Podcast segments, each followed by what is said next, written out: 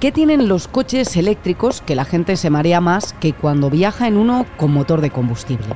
Si hacemos una búsqueda rápida en Internet, encontraremos muchos resultados al respecto, pero por ahora ningún estudio del que se desprenda alguna evidencia científica de por qué esto ocurre. Pero sí ocurre. Los sonidos constantes que no sabes de dónde vienen, movimientos más bruscos y, aunque parezca mentira con esa orquesta de advertencias, la ausencia de sonidos de referencia como el del motor podría contribuir a que no vayamos a gusto en los vehículos eléctricos. Soy Andrea Carrasco y hoy en el debate hablamos con los compañeros Diego Moreno e Iván Mingo y consultamos también con la doctora Rocío González Aguado, que es vocal de la Comisión de Otología de la Sociedad Española de Otorrinolaringología.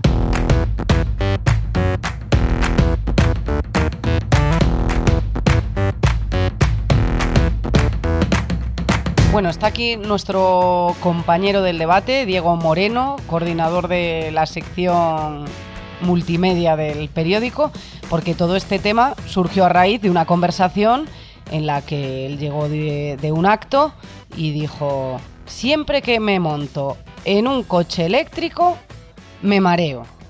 Vamos a...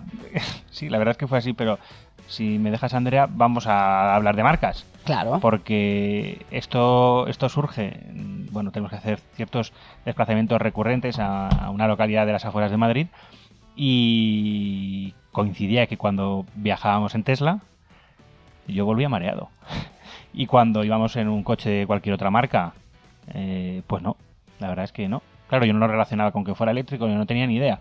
Y siempre decía, oye, es que siempre que voy en Tesla me mareo, hasta que llegó un día, claro, un día, pues, vale, perfecto, pues oye, me he podido marear, porque yo nunca me mareo en el coche, salvo que coja el teléfono móvil y lo empiece a usar. Eh, claro, bueno, pues el primer día, vale, pues me mareo. El segundo día en Tesla, oye, que me, que me he vuelto a marear, digo, esto es un poco extraño.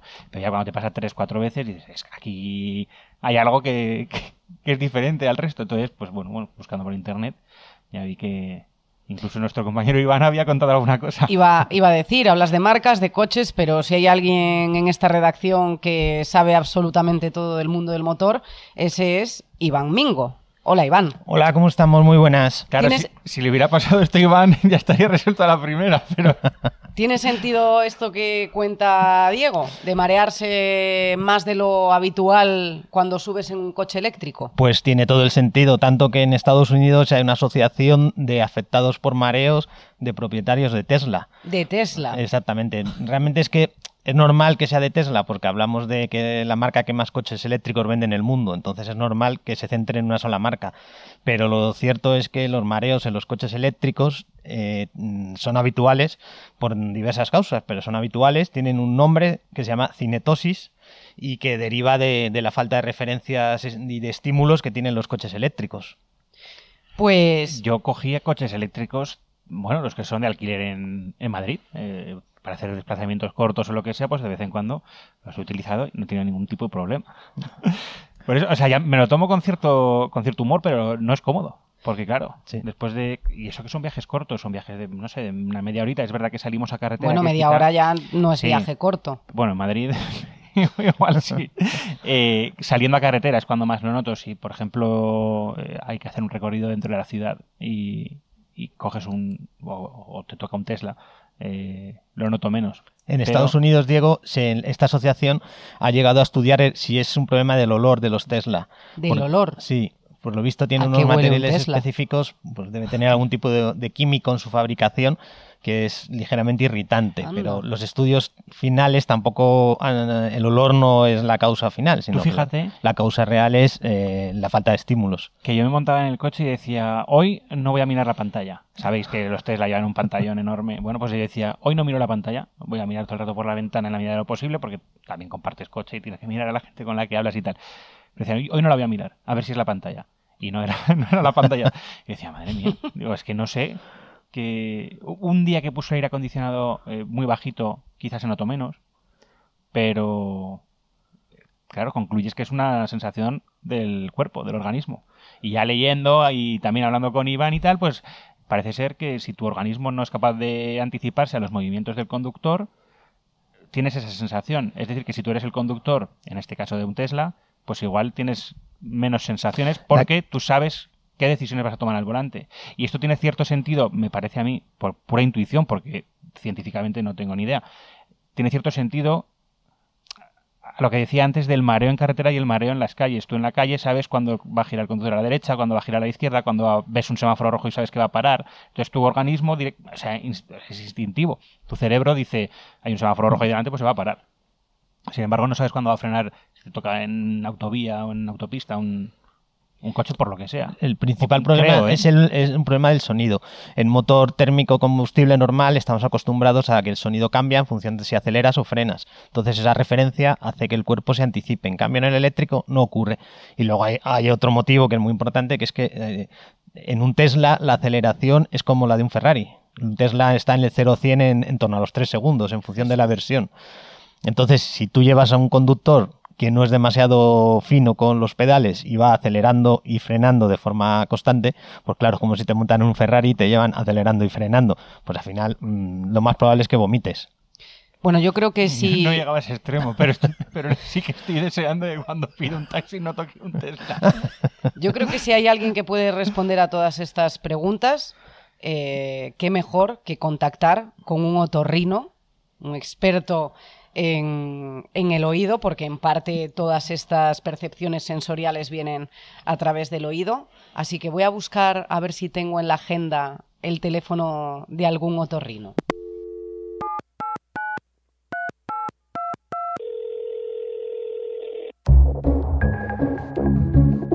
La doctora Rocío González Aguado es vocal de la Comisión de Otología de la Sociedad Española de Otorrinolaringología. Hoy atiende al debate para contarnos por qué ocurre esto cuando montamos en coche. Buenas tardes, Rocío. Hola, buenas tardes. Bueno, esto de los mareos acusados cuando viajas en coche eléctrico, cuando lo escuchas en un principio te lo tomas a broma, pero luego buscas y es verdad que hay gente que lo dice de forma habitual.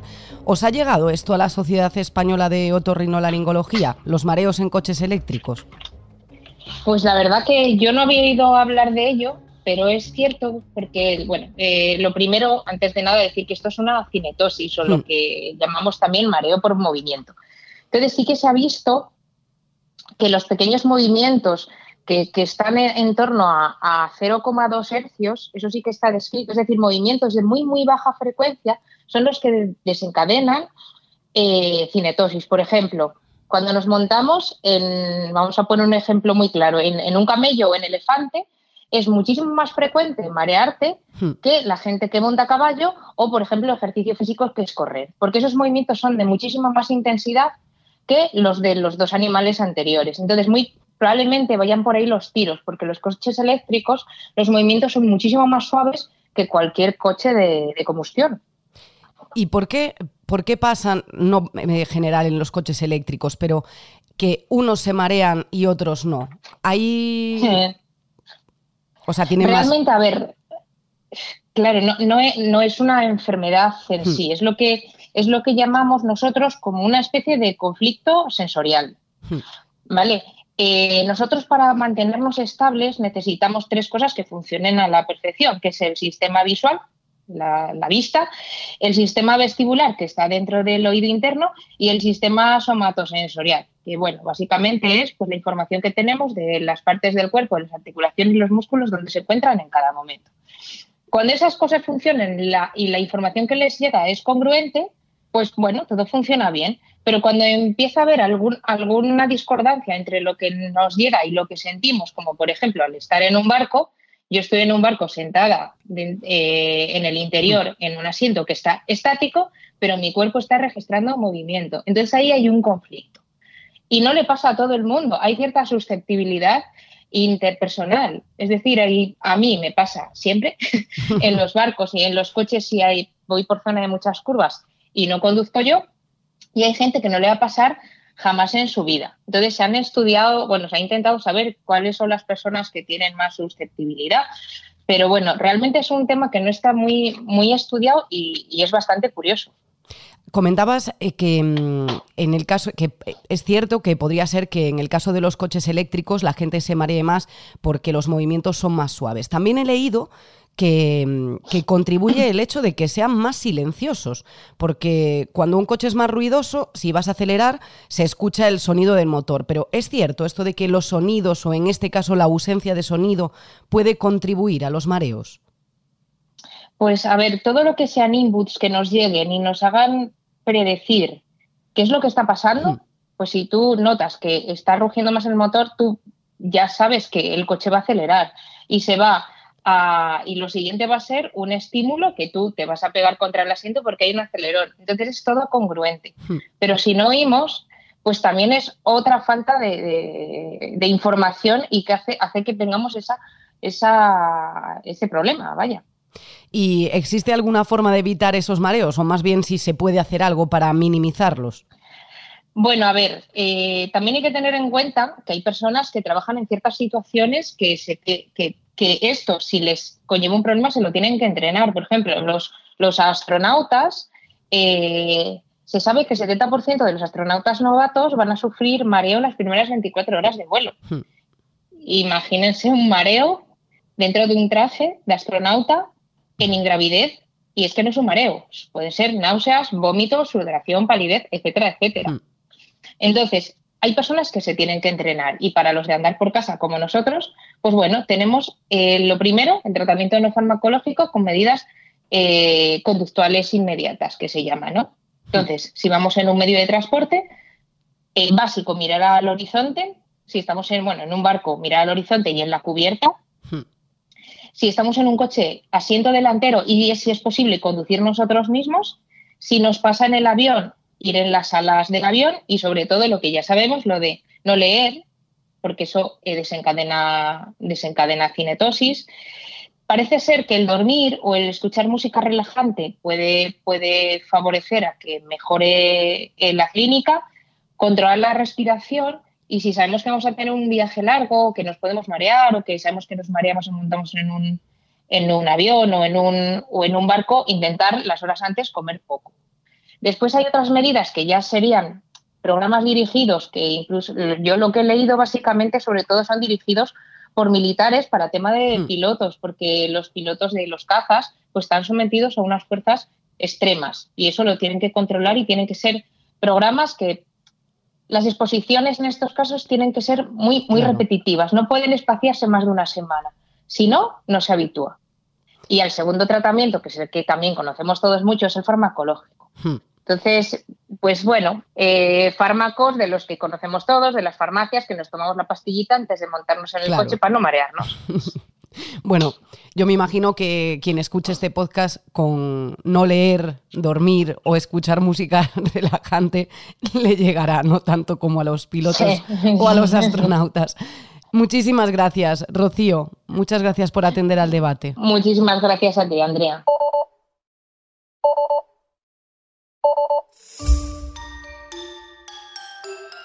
Esto creo que da la razón a que las, evidencias científicas parten o son resultado de sensaciones personales.